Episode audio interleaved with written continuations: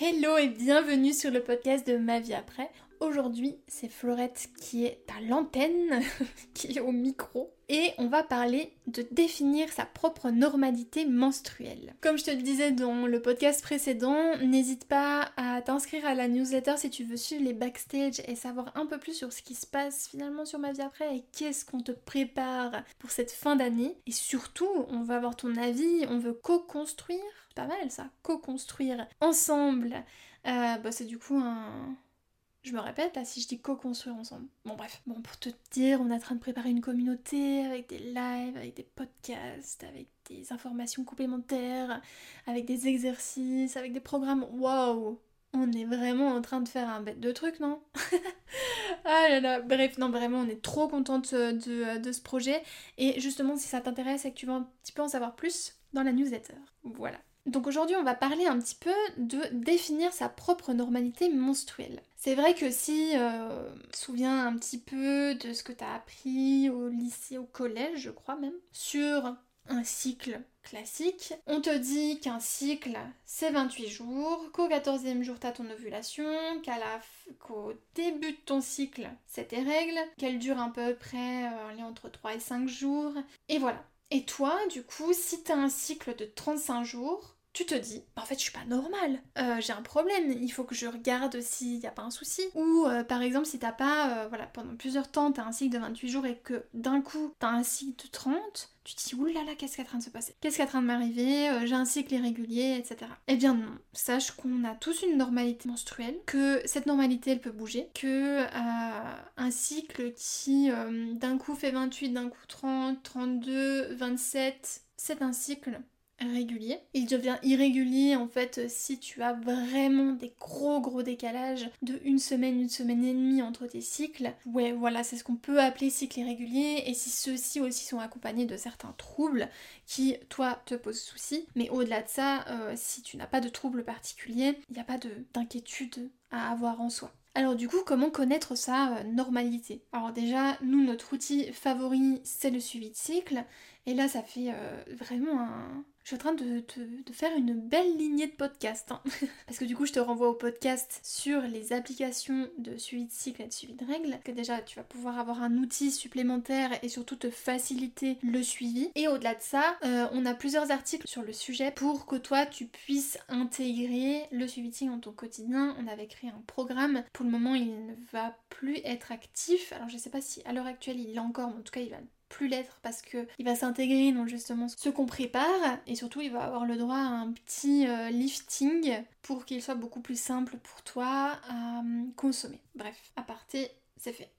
Mais au-delà de ça, il y a vraiment beaucoup d'articles sur lesquels tu vas pouvoir euh, te référer. Je te mets plein d'informations en barre d'informations parce que c'est son but. Et du coup, euh, cet outil-là de suivi de cycle va te donner des informations précieuses en termes de durée, moyenne de cycle, quand arrive ton ovulation, combien de temps durent tes règles, enfin voilà, c'est vraiment hyper précieux comme, comme outil pour te connaître mieux et plus en détail. Et surtout, en quoi ça, ça va t'être utile Ça va te permettre de te soulager et de te déstresser, de t'apaiser sur des hum, éléments qui peuvent te poser euh, potentiellement du stress euh, ou de la peur. Parce que c'est vraiment l'objectif de ma vie après, tu vois. De mieux comprendre pour mieux agir. C'est toujours ça qu'on a dit depuis le début. Mais vraiment, c'est ça, tu vois. C'est à partir du moment où tu comprends, tu vas avoir les outils concrets qui te sont propres à toi, qui te parlent à toi pour agir. C'est merveilleux, n'est-ce pas? Et donc le suivi de cycle est un outil qui va dans ce sens-là. C'est vrai que ça peut paraître très compliqué au début, tu vois, parce que t'as plein de choses, tu te dis oh là là, comment je vais mettre ça en place?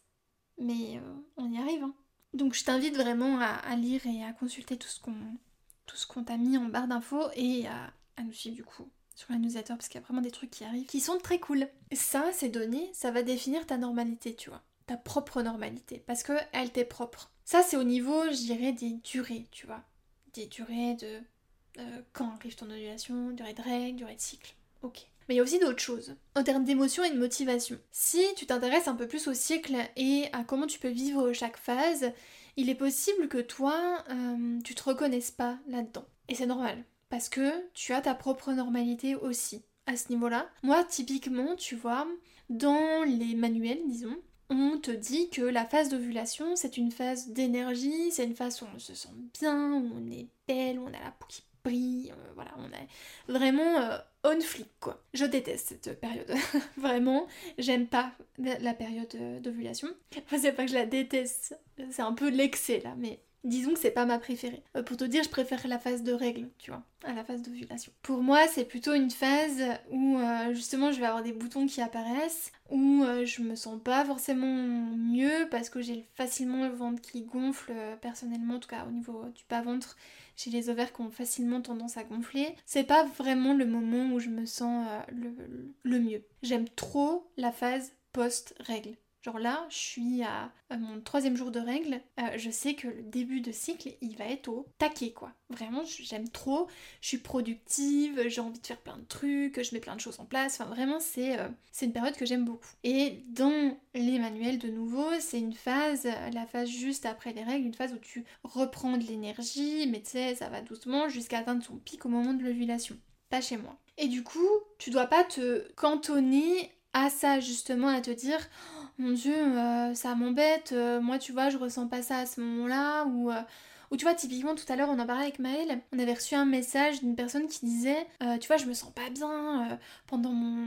juste la phase avant mes règles, je suis pas bien, je suis de mauvaise humeur, etc. Et dès que mes règles arrivent, pouf, tout s'efface. Elle se demandait si c'était normal en fait, si. genre pourquoi alors que euh, toute notre vie, on nous a dit que finalement, euh, ben, euh, qu'est-ce que t'as tes règles hein. Ben, en fait, c'est plutôt la phase avant les règles où notre humeur a peut-être tendance à changer, tu vois. Et de nouveau, c'est pas une obligation, c'est tellement propre à chacune, et encore, je vais aller encore plus loin, c'est tellement propre à chaque cycle que finalement, définir une normalité, c'est compliqué, tu vois. En fait, l'idée, c'est plutôt d'accepter ton flux d'énergie qui change, ta motivation qui change, et pas forcément de te poser de questions, de te dire Oh mince, je suis pas dans la bonne phase, est-ce qu'il n'y a pas un truc qui bouge pas correctement, tu vois c'est intéressant en fait de, remettre aussi euh, la phase avec tes émotions, parce que ça peut te donner des informations, mais il euh, n'y a rien d'inscrit, tu vois. Ça, il va falloir qu'on bosse dessus et qu'on te fournisse des données tu vas de sources scientifiques, des études, des choses à sortir.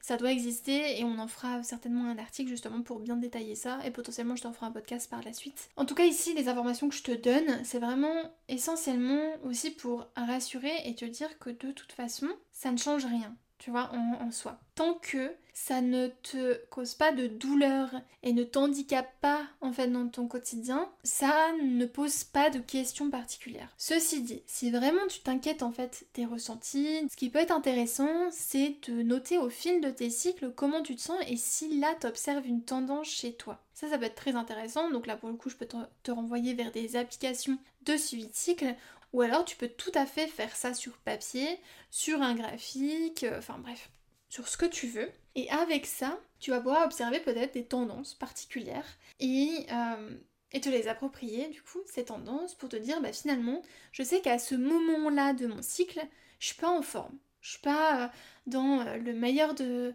de, mon état, on va dire, de ma motivation, de mon humeur. Bah peut-être que je vais pas mettre certaines tâches de mon quotidien à ce moment-là. Ou alors tu vas aussi plus facilement accepter le fait que tu as envie de voir personne à ce moment-là. Et c'est ok, tu vois. C'est ta façon de faire, c'est ta façon de fonctionner. Ta façon de fonctionner, c'est de vouloir rester calme, par exemple, à ce moment-là de ton cycle. Tu peux l'anticiper en connaissant tes tendances et donc en connaissant ta propre normalité. Voilà, j'espère que ça te parle tout ça et que ça t'apporte en tout cas des quelques réponses ou en tout cas quelques pistes de solutions. N'hésite pas à venir nous en parler, que ce soit par mail ou sur Instagram, on sera ravis d'en discuter avec toi. En attendant, je te dis une excellente journée, je te souhaite même une excellente journée et je te dis à la prochaine dans un nouveau podcast. Bye Non, il manque le bisou quand même. Ciao Si ce podcast t'a plu, n'hésite pas à le partager avec une de tes amies ou un de tes amis à qui ça pourra être utile. Si jamais tu souhaites en discuter avec nous ou avec la communauté, nous sommes disponibles sur Instagram et sur notre site ma-vie-après.com. On te met tous les liens en barre d'infos. À la prochaine!